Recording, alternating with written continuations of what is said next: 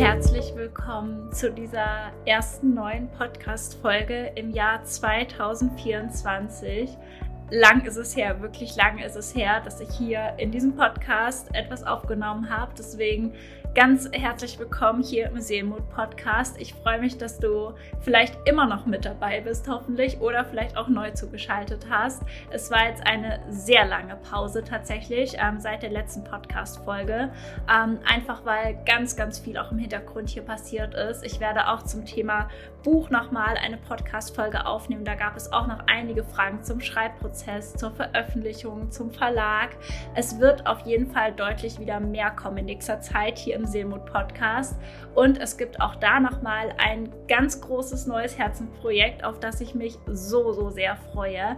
Ähm, da kann ich euch ganz bald demnächst nochmal updaten. Aber heute soll es direkt einmal wieder mit einem Thema losgehen, was ich letztens erst auf Instagram mit euch geteilt habe, was so eine Resonanz ausgelöst hat, dass ich einfach dieses Thema auch nochmal hier im Podcast aufgreifen wollte, um es nochmal in Ruhe und nochmal aus allen Blickwinkeln zu erklären. Und zwar geht es um das Thema Gewicht und Nervensystem. Und zwar insbesondere um das Thema Hochgewicht. Das heißt, was ist, wenn ich eigentlich schon seit langem versuchen möchte, meinem Körper etwas Gutes zu tun? Das heißt, wir blicken mal nicht auf die Perspektive drauf, ich will abnehmen, um noch dünner zu sein oder aus der Magersuchtstimme heraus, sondern explizit, was, wenn mein Körper ein Gewicht hat, was gar nicht zu mir passt, was mir eigentlich auch nicht gut tut, ich mich nicht mit wohlfühle und trotzdem hatte mir eine geschrieben und das fand ich so passend, es klebt seit Jahren so richtig an ihr das Gewicht und sie weiß gar nicht, warum ist es denn immer noch da? Und wie das in Verbindung mit dem Nervensystem zusammenhängt, mit Trauma, mit ähm, ja, was da dahinter steht, das möchte ich heute nochmal ganz genau für euch aufgreifen. Und ich wünsche dir ganz, ganz viel Spaß bei dieser Podcast-Folge. Schnapp dir wirklich gerne dein Journal oder ähm, ja, mach dir gerne ein paar Notizen, weil ich glaube, diese Podcast-Folge wird nochmal noch mal tiefer gehen als die Story, die ich gebracht habe. Es soll wirklich nochmal eine Vertiefung sein. Und ich möchte es in dieser Folge auch gerne aus dem Blickwinkel einmal eben, wenn es um das Thema Abnehmen geht, für euch betrachten, aber vielleicht auch nochmal, wenn es eben um das Thema Zunehmen geht, denn auch da kann sich das nochmal sozusagen zeigen, nur eben nochmal aus einer anderen Perspektive heraus, aber vordergründig gerne eben geht es um das Thema Hochgewicht. Und ich spreche explizit ganz genau dieses Wort aus, weil ich finde, Übergewicht ist ein so stigmatisierendes Wort in unserer Gesellschaft und wir leben leider wirklich in einer sehr fettphobischen Gesellschaft. Man muss es einfach so ausdrücken, weil so viele Angst davor haben, über Gewicht zu sprechen und Insbesondere Frauen, die eben hochgewichtig sind, haben Angst, sich zu zeigen. Sie haben Angst, Klamotten kaufen zu gehen, nichts zu finden. Und sie haben auch Angst, sich, sich zu zeigen, zu essen, Süßes zu essen, weil unsere Gesellschaft gerne wirklich mit dem ganz großen Zeigefinger auf diese Leute schaut oder ähm, ja, einfach sie anguckt, ihren Körper anschaut. Und es ist ein unheimlich schambehaftetes Thema. Und ich möchte dass wir mehr auch über Hochgewicht sprechen, weil es ist ein total normaler Begriff, wie es eigentlich auch sein sollte. Und auch wenn man etwas mehr hat, wenn man einen eher weicheren und rundlichen Körper hat, auch das Zeichen der Weiblichkeit ist rund. Und wir dürfen wirklich anfangen, auch diese Menschen mit genauso viel Respekt zu betrachten, wie Menschen, die einen schlanken, durchtrainierten Körper haben. Das ist mir so wichtig zu sagen. Deswegen geht einmal eine ganz große Welle der Liebe und ähm, ja, eine Botschaft mit ganz, ganz viel Mut an euch, an diese Frauen raus, ganz insbesondere. Und jetzt wünsche ich euch ganz viel Spaß beim Hören dieser Podcast-Folge.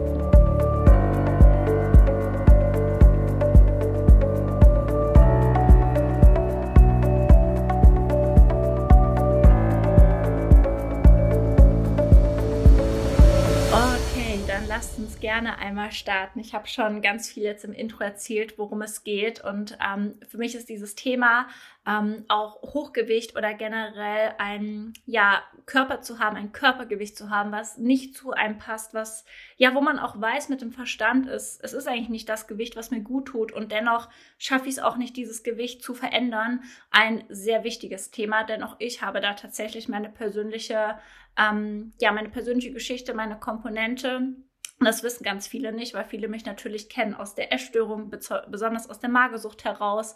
Das heißt, ich hatte natürlich eher in eine andere Richtung Probleme. Aber es gab wirklich auch davor eine so lange Zeit. In der einen oder anderen Podcast-Folge habe ich schon mal erwähnt, dass ich sehr viel mit Mobbing zu tun hatte, sehr viel auch mit Ablehnung tatsächlich schon nach der Grundschule, also in sehr jungen Jahren. Es hat sich durch leider sehr viele Schulen durchgezogen, durch meine Internatszeit durchgezogen. Ähm, es war für mich sehr traumatisch, sehr ja, sehr, hat mich einfach so früh zweifeln lassen daran, an mir, meiner Identität und auch natürlich an meinem Körper, ähm, auf dieser großen Suche, wer bin ich eigentlich und wie soll ich sein, damit ich endlich mal angenommen werde, damit ich endlich mal akzeptiert werde.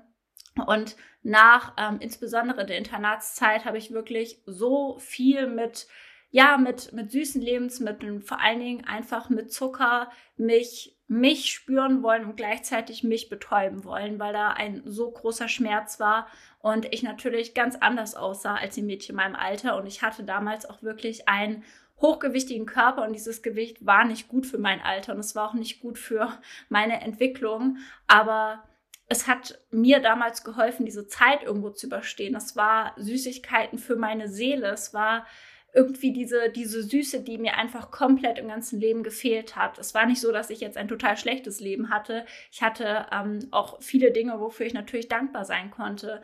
Aber schon allein die Mobbing-Geschichte, diese tägliche Schulerfahrung, diese Angst, mit Angst zur Schule zu gehen, war einfach etwas, wo mein Tag so schmerzhaft gemacht hat. Es gab eigentlich nichts Gutes, zumindest aus meiner damaligen ähm, Ich-Perspektive heraus gab es natürlich grundlegende Sachen, wofür ich dankbar sein konnte.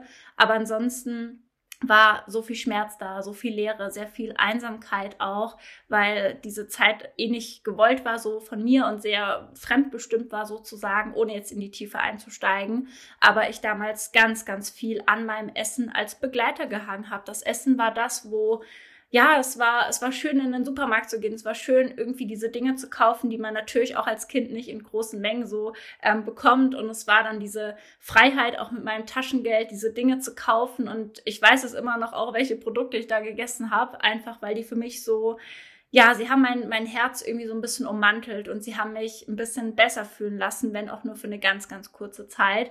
Und dementsprechend hatte ich viele Jahre dann auch eben mit diesem, ja, mit diesem Gewicht zu tun, wo ich dann auch gemerkt habe, okay, ja, es ist damit schwieriger. Ich bin ganz schnell aus der Puste und ich sehe natürlich nicht so aus wie die anderen Mädchen. Ich hatte dann relativ früh sehr schnell viel Oberweite, natürlich auch durch das Gewicht bestimmt.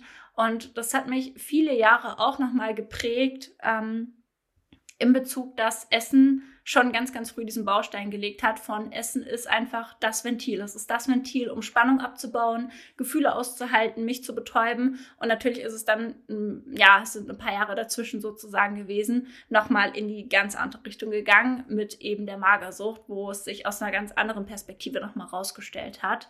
Ähm, aber Essen war dadurch schon ab dem Jahr zwölften, Jahr zwölften Lebensjahr, kann man so sagen, wirklich ein so, so großes Ventil für mich. Etwas, was mir damals so einen Schutzpanzer gegeben hat. Wirklich ein, eine Art von Panzer eigentlich. Und so hat es sich auch angefühlt, weil dieses Gewicht mich geschützt hat. Immer, nicht unbedingt immer im positiven Sinne, weil man auch damit natürlich auf Ablehnung stößt und auf, ähm, ja, Nicht-Akzeptanz. Ich weiß noch, dass Hosen kaufen, das finde ich heute noch schwierig, aber es war damals wirklich die Hölle.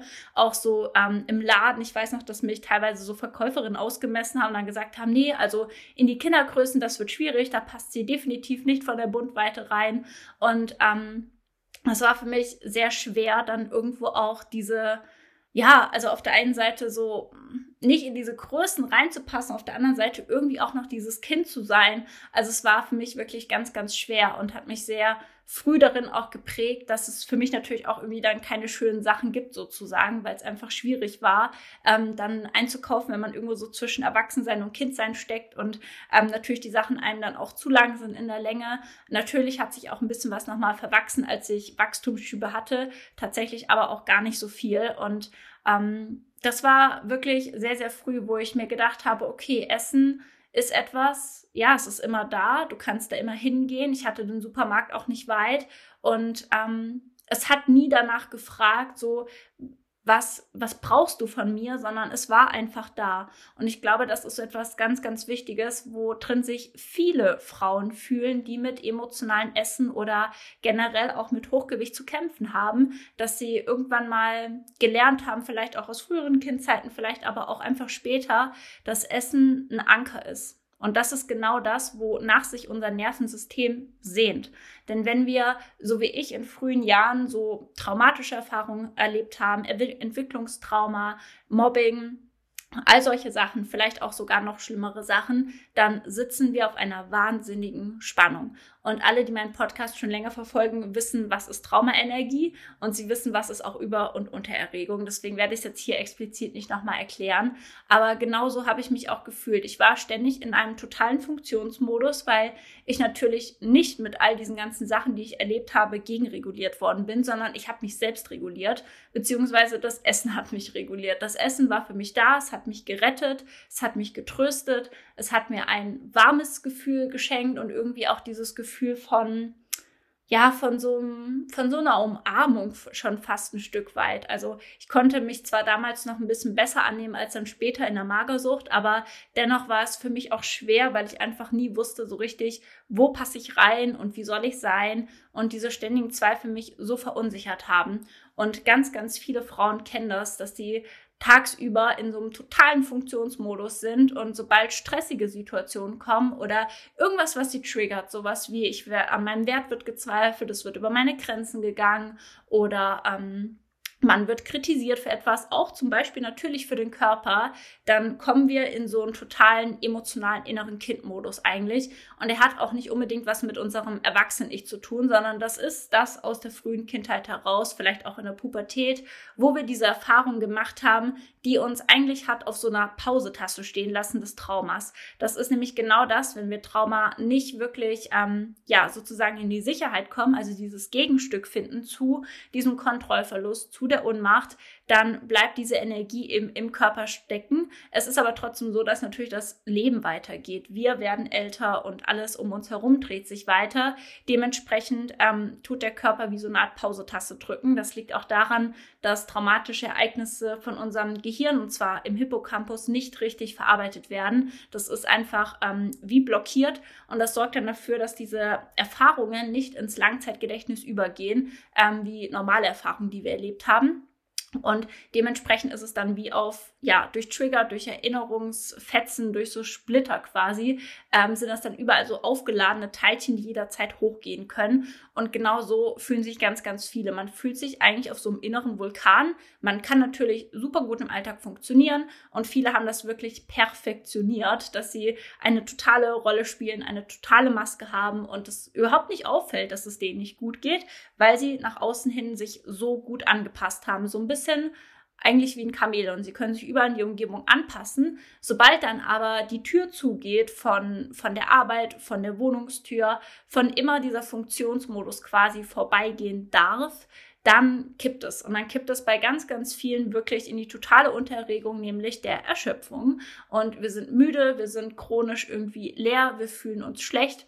Ähm, teilweise nicht unbedingt immer, ja, aber ganz, ganz viele wechseln wirklich wie so ein, wie so ein Schalter, dass es richtig von einem ins andere Extrem knallt. Und dann kommen wir eben in diesen inneren Kindmodus. Das innere Kind, was sich einfach nach Beruhigung sehnt.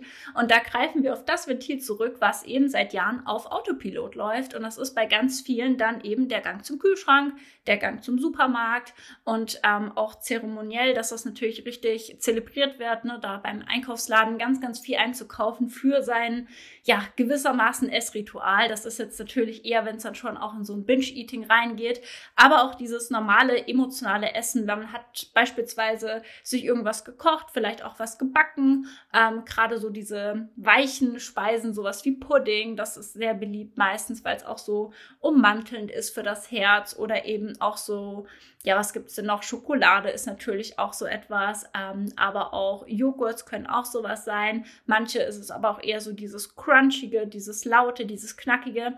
Ähm, also es ist immer so ein bisschen unterschiedlich, aber das ist dann genau das, worauf wir einfach zurückgreifen, weil es in diesem Moment der kürzeste Weg ist. Das Nervensystem und das innere Kind suchen immer den kürzesten Weg. Nicht so dieses, okay, was könnte ich mir jetzt richtig Gutes tun, sondern was habe ich gelernt, was funktioniert, was funktioniert einfach. Und dann greifen wir natürlich darauf zurück und es gibt einen kurzen Moment der Entspannung, der Befriedigung und diesem, ja, es tut einfach gut und keiner will jetzt gerade irgendwas von mir. Ich will meine Zeit jetzt für mich mit meinem Essen und dann habe ich auch endlich mal die Ruhe. Keiner will was von mir, keiner kritisiert mich und lass es mir einfach mal gut gehen für so einen Moment. Und meistens schon zehn Minuten später und eine Viertelstunde später, sobald man fertig ist, kommt natürlich die kritische Stimme.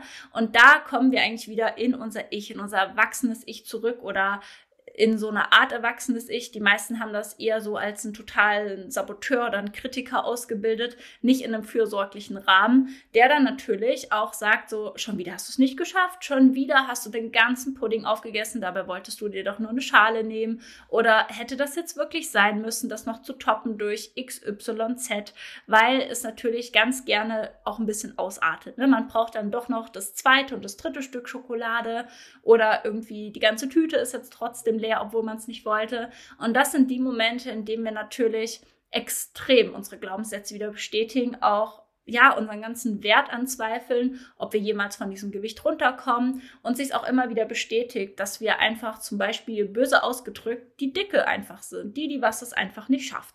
Zumindest habe ich mich damals sehr, sehr häufig so gefühlt und ich weiß, dass es, glaube ich, ganz, ganz vielen Frauen auch so geht, ähm, auch da irgendwann so zu denken, ja, ich kann einfach gar nicht anders, mein Körper ist so. Und da kommen wir zu dieser großen Frage, ist es wirklich so? Ist es wirklich so, dass der Körper das nicht möchte oder dass er eher Angst davor hat, das sozusagen nicht zu dürfen? Denn es ist einfach so, unser Körper strebt natürlich nach Vertrauen, er strebt nach Sicherheit und emotionales Essen ist dieses Tool, weil er Angst hat zu sterben. Ähm, man muss es wirklich leider ganz klar so ausdrücken, denn diese ganze Traumaenergie, die sorgt dafür, dass wir permanent oftmals auf der Hut sind und ständig schwanken zwischen Funktionsmodus und so einem total inneren verletzten Modus und wir gar nicht richtig im Hier und Jetzt sind. Also wir sind irgendwie da, aber eigentlich sind wir auch nicht da. Wir stecken meistens doch auf so einer Stufe von 10, 15, 20 Jahren, wie wann auch immer das passiert ist und sind dann aber trotzdem eigentlich schon ja in einem älteren Körper, in einem älteren Ich, in einem älteren Leben und fühlen uns aber gar nicht so. Da fehlt einfach ganz, ganz viel.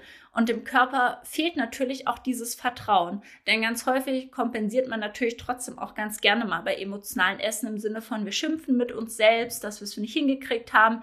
Wir sind böse auf unseren Körper, weil er ähm, dann aufgebläht ist, weil er irgendwie nicht gut funktioniert, die Verdauung oder ähm, manche haben dann auch in Verbindung nochmal mit PMS, mit der Periode. Also natürlich kritisieren wir auch gerne unseren Körper. Manche versuchen es dann auch wieder mit Sport irgendwie ein bisschen loszuwerden werden oder ähm, durch hier und da ein paar Einsparungen. Denn natürlich ist gerade so dieses Thema Restriktion und da sprechen wir jetzt gar nicht von dieser krassen Restriktion, wie ich sonst ähm, natürlich über Magersucht spreche, bei, bei der Bulimie auch, also diesen richtigen Essstörungen, sondern auch schon allein dieses, ach ja, gestern Abend hatte ich ja meinen emotionalen Essanfall und heute hat die Kollegin Kuchen mitgebracht. Nee, das kann ich mir jetzt nicht erlauben, das Stück Kuchen, denn ich hatte ja gestern Abend schon, also ähm, kann ich mir das jetzt zum Beispiel nicht erlauben. Oder was mir tatsächlich viele hochgewichtige Frauen auch erzählen, ist, man ist irgendwo eingeladen bei anderen Frauen und fühlt sich tatsächlich als zu viel oder schämt sich dafür, mehr auf seinem Teller zu beladen, auch gerade an süßen Dingen, als eine normale schlanke Frau. Einfach weil man das Gefühl hat, als hochgewichtige Frau darf man natürlich nicht so viel süß essen, weil die denken ja eh schon, man ist quasi zu dick und ähm, hat sich gar nicht im Griff und ist den ganzen Tag nur süß. Also muss man natürlich aufpassen und lieber mehr Gemüse essen. Ist auch etwas, wo drin sich bestimmt der ein oder andere wiederfindet. Einfach weil wir in unserem Kopf uns immer schon mal als eher Mensch zweiter Klasse fühlen, wenn man eben hochgewichtig ist. Und da kommen wir auf diesen so, finde ich, ähm, wichtigen Punkt, dass wir wirklich, also einerseits die, die was natürlich in der Essstörung sind, generell das Thema haben mit diesem Gewicht und zu viel und natürlich auch manchmal sich da ein bisschen im, im Stolz fühlen, diesen Körper schlank halten zu können, diese Disziplin aufzubringen und auf der anderen Seite auch ganz, ganz viele, die in die komplett andere Richtung gehen, dass so und so jeder einen ablehnt, wenn man keinen schlanken Körper hat. Also irgendwie geht es immer darum, dass jeder unzufrieden ist und jeder Angst hat, durch den anderen bewertet zu werden. Und das ist so, so schade, weil einfach wir Frauen sind nicht dafür gemacht, generell so auszusehen wie ein Mann, also total, ähm, ja, ich sag mal eher muskulös, eher gerade, eher kontrolliert, diszipliniert, also also diese ganzen, ähm, ja, die ganzen Young-Eigenschaften, jetzt musste ich gerade einen kurzen Moment nachdenken. Ähm, wir Frauen sind einfach mehr Yin. Wir haben mehr diese weibliche Energie. Das Zeichen unserer Weiblichkeit ist auch rund. Und es ist vollkommen okay, auch einen weicheren Körper zu haben. Ja, also das ist so, so wichtig. Und ich ähm, finde, es ist etwas, wo, wo heute so verloren gegangen ist, weil wir natürlich immer wieder daran erinnert werden, der Körper ist das Problem und Sport ist ja so wichtig und gesunde Ernährung ist auch so wichtig. Aber ganz, ganz viele haben natürlich auch ähm, einfach eine andere Genetik als die Frau nebendran und deswegen sind wir alle einfach individuell. Generell gebe ich da immer auch diesen Grundsatz mit, kein Körper strebt nach einem totalen Untergewicht oder einem totalen Hochgewicht. Wir müssen natürlich auch ein bisschen so Stoffwechselkrankheiten oder nur solche Sachen, die schließen wir jetzt einfach mal aus. Es ist eh immer ein Zusammenspiel, natürlich auch aus der Ernährung und auch aus der Bewegung. Ähm, diese Stellschrauben spielen natürlich eine Rolle. Aber ganz, ganz häufig ist es so, dass viele Frauen auch abnehmen möchten im Zuge für, für ihre Gesundheit, weil sie sich nicht richtig wohlfühlen. Und die ernähren sich dann auch gar nicht unbedingt schlecht und ähm, machen vielleicht auch eine Bewegung. Und wir müssen jetzt auch nicht jeden Tag Sport treiben, um abzunehmen. Es ist auch so, so ein Irrtum, dass jeden Tag Sport so das Nonplusultra ist. Es gibt einfach viele, denen macht Sport nicht so viel Spaß. Und dennoch ist Bewegung auch etwas, wo über kleine Spaziergänge oder einfach immer mal wieder aufzustehen, kleinere Übungen zu zu machen, auch etwas, was unserer Gesundheit wahnsinnig gut tut und am Ende durchaus effektiver ist, als die ganze Zeit irgendwie so Mini-Sporteinheiten zu machen, auf die man keine Lust hat.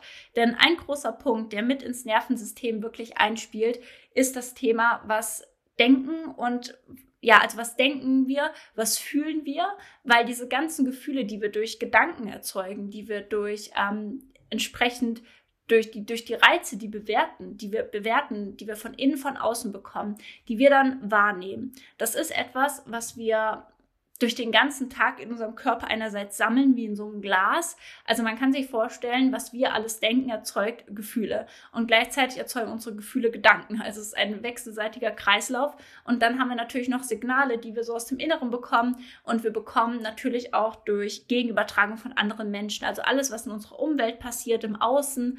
Auch das sind natürlich nochmal Sachen, die wir in unser System reinbekommen, die nochmal Gedanken und Gefühle erzeugen. So, jetzt haben wir es. Und ähm, All das sammelt sich irgendwie in unserem Glas an, sozusagen. So kann man sich das vorstellen. Und da ist so rot, grün, gelb dabei. Da sind auch eher schwarz-grau und ähm, dunklere Farben dabei. Also so die Mischung zwischen guten und negativen Emotionen. Und da ist so die Frage, wie oft tun wir dieses Glas auch sozusagen leeren am Ende des Tages. Denn nicht alles von unseren Gedanken und Gefühlen gehört uns. Manches ist wieder ähm, irgendwie übernommen von Eltern, von Partner, Partnerin, von Freunden und vieles ist natürlich auch irgendwo so ein Stück weit anerzogen und vieles ist aber auch Gegenübertragung, was gar nicht uns gehört, was wir aber denken, dass es uns gehört. Und das machen ganz, ganz viele nicht, sondern das Glas bleibt sozusagen immer voll. Und wenn wir jetzt sowas wie Traumaenergie haben, kann man sich vorstellen, dass ein Drittel oder vielleicht sogar die Hälfte des Glases mit Sand gefüllt ist. So, und dann müssen wir natürlich gar nicht groß rechnen, dass dieses Glas dann bei ganz schnellen tagtäglich oder vielleicht manchmal sogar stündlich überläuft. So, und was machen wir, wenn ein Glas überläuft? Das Nervensystem ist in völliger Überregung. Es ist völlig sozusagen eigentlich am Kapitulieren, weiß gar nicht wohin mit sich. Und dann braucht es die ganze Zeit natürlich auch Ventile und Strategien, und viele dieser Gedanken, die wir haben, viele dieser Gefühle, die wir haben, die haben wir meistens ja, wenn es darum geht, wir stehen vor dem Spiegel, wir kaufen neue Klamotten oder wir essen zum Beispiel auch oder kochen, gehen essen, solche Sachen. Und da ist ein ganz, ganz großer Punkt, ähm, über den man auch jetzt viel mehr auch wissenschaftlich tatsächlich so ein bisschen ja gemerkt hat, dass es wichtig ist, dass es in Relevanz steht, was wir so an Gedanken tagtäglich mitessen, ähm, wirklich mitessen. So kann man sich das vorstellen. Denn wenn wir jetzt beispielsweise uns irgendwie was Schönes kochen oder vielleicht auch ein Dessert zubereiten, ähm, ich kenne das tatsächlich einerseits aus der Zeit, wo ich wirklich in diesem ja, Körper war mit Hochgewicht, wo, wo ich mich nicht wohlgefühlt habe, wo ich wusste, okay, das, das ist jetzt so irgendwie mein Schutzpanzer, aber eigentlich möchte ich den noch nicht haben. Und ich kenne es natürlich auch aus der Zeit, wo es um meine Recovery ging, um zuzunehmen. Ständig hatte ich irgendwie Zweifel am Essen. Irgendwie aus beiden Lagern. Einerseits aus diesem, oh mein Gott, das ist alles schlecht für mich und ich darf das nicht essen. Und andererseits aus diesem, ja, sollte ich das jetzt noch wirklich, weil ich muss ja auf meine Figur achten. Ich muss doch gucken, dass ich eher gesünder lebe sozusagen. Also gerade dieses gesünder und weniger, das war sehr präsent bei mir. Und das ist das, was auch ganz, ganz viele Frauen natürlich haben. Sie fühlen sich gerade in Gesellschaft eher unwohl, ähm, viel Dessert zu essen, viel süß zu essen oder generell vielleicht auch mehr zu essen als andere. Und das ist immer wieder diese Kritik an unserem Körper, an unseren Signalen. Und alles, was wir vorher denken im Sinne von, darf ich das, sollte ich das oder gibt es nicht doch eigentlich was Besseres, was ich jetzt sozusagen meinem Körper tun könnte? Dein Körper hört immer mit. Ja, das ist wie so ein aktives Ohr sozusagen. Und auch wenn wir natürlich uns während dem Essen nicht gut fühlen oder danach uns schuldig fühlen, Angst haben oder uns vielleicht so richtig verurteilen, dann macht das etwas, weil diese ganzen Gefühle und Gedanken sind in uns, sie sind in diesem Glas. Und sie gehen vor allen Dingen alle in unser Bauchhirn. Und das ist wirklich so ein Punkt, ähm, Wusste ich natürlich früher auch alles nicht, aber es ist ein ganz, ganz wichtiger Punkt. Unser Bauchhirn steht nämlich in enger Connection mit unserem richtigen, also mit unserem normalen Gehirn und eben auch mit unserem Darm, also mit unseren ganzen Mikrobiom, mit unseren Darmbakterien. Und da gibt es mittlerweile eine sehr enge Verknüpfung, wenn das im Ungleichgewicht ist, mit beispielsweise Angst, mit beispielsweise depressiven Verstimmungen oder eben auch mit dem Thema Körperakzeptanz, Identität wenn unser Bauchhirn natürlich ständig Angst bekommt oder ständig Unsicherheit, ständig Zweifel, vielleicht solche Sachen wie Selbsthass sogar, dann ist das natürlich was, wo unser Körper sich so denkt, na super, die vertraut mir überhaupt nicht, ich bin in ständiger Angst, ich bin in ständiger Gefahr und irgendwie sind auch ständig Trigger da, die mich eigentlich daran erinnern, dass ich nirgendwo sicher bin. Und dann ist es natürlich so, dass dein Körper oder beziehungsweise dein Nervensystem in so ständigen, ja, auf der Hut sein Modus sozusagen schon fast ist. Also es könnte jederzeit die nächste Gefahr lauern und der hat dann natürlich Angst. Und dementsprechend lässt er dieses Gewicht einfach auch nicht gehen. Der weiß natürlich auch, dass dieses Gewicht vielleicht, was du loswerden möchtest, sagen wir jetzt einfach mal, du möchtest 10 Kilo abnehmen, ähm, weil es ja dann einfach besser gehen würde. Da denkt er sich so, nee, die brauche ich, die bunkere ich jetzt auf jeden Fall mal ein, weil vielleicht gibt es auch wieder eine Zeit, wo du einsparst, wo du in die Restriktion gehst. Und das ist so und so immer ein Notzustand. Es ist immer wie so ein Kriegsmodus sozusagen für unseren Körper. Und da denkt er sich schon mal, weil er natürlich schlau ist, das behalte ich.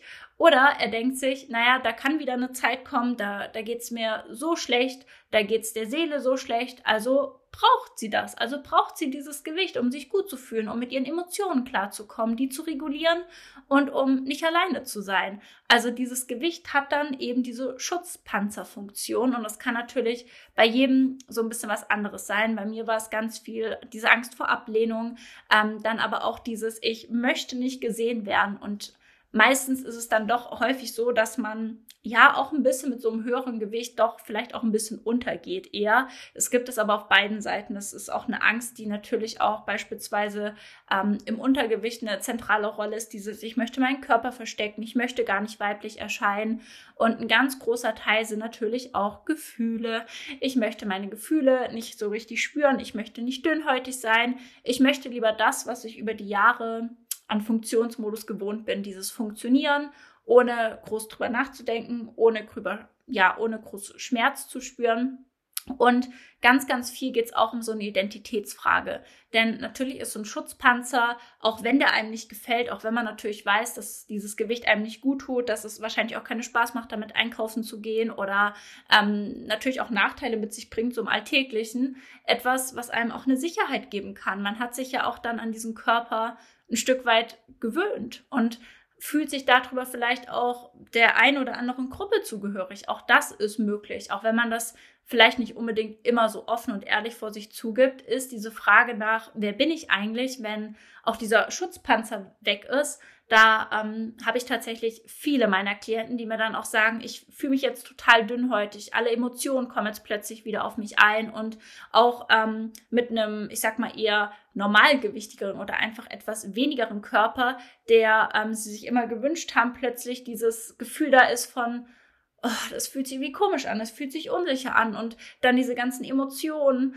ähm, und man fühlt sich dann doch nochmal ganz anders. Und deswegen ist so diese Frage von, ja, wer bin ich eigentlich, was ganz, ganz Wichtiges, weil wir ganz häufig, gerade wenn wir früher Entwicklungstrauma erfahren haben, uns gerne irgendeine Funktion, irgendeine Rolle zulegen sozusagen, vielleicht auch übernehmen aus Sinne von, als Kind hatte ich schon immer die, die Rolle Puffer zu sein oder die zu sein, bei der immer alles funktioniert, die so mitläuft, ähm, dass wir das natürlich später weiternehmen, weil es einfach Angst macht, nicht zu wissen, was macht uns eigentlich aus, wo möchte ich hin und wer bin ich eigentlich. Deswegen ist die Essstörung gerade, also wenn wir jetzt über Binge-Eating, Magersucht oder auch Bulimie sprechen, etwas, was so viel Suchtpotenzial hat, weil sie uns einfach diese Zugehörigkeit gibt und dieses vermeintliche Gefühl von eben Sicherheit und irgendwo auch ein Stück weit Kontrolle. Und deswegen glauben schon viele auch, ich brauche dieses Gewicht, weil ansonsten hält mich nichts.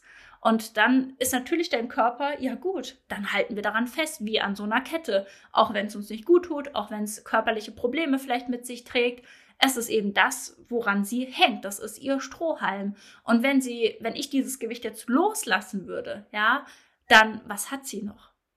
Ja, also es ist so eine ganz, ganz wichtige Frage, weil dein Körper ist für dich, der ist wie eine Freundin für dich. Und auch wenn du das Gefühl hast, boah, der funktioniert gar nicht und dieses Gewicht klebt so, der macht das nicht gegen dich. Ja, sondern der macht das, weil er denkt, wen hat sie sonst noch? Sonst hat sie keinen Halt, sonst hat sie keine Sicherheit.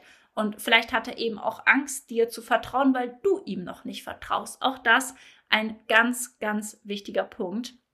Und ich glaube, das deckt jetzt mal so die, die großen Sachen so ein bisschen ab, worum es wirklich in diesem Thema geht. Jetzt habe ich auch ein bisschen schon das Thema ja Untergewicht beziehungsweise auch nochmal den ein oder anderen Aspekt reingebracht, wenn man mehr in, in einem anderen ja, an einem anderen Zone sozusagen steht und es vielleicht mehr darum geht, ich möchte zunehmen und mein Körper macht das nicht. Ich glaube aber in Anbetracht der Zeit, ich werde dazu ein Teil 2 aufnehmen, wo wir uns mehr mit diesem Thema beschäftigen. Also was, wenn ich zunehmen möchte und mein Körper aber einfach nicht zunehmen möchte.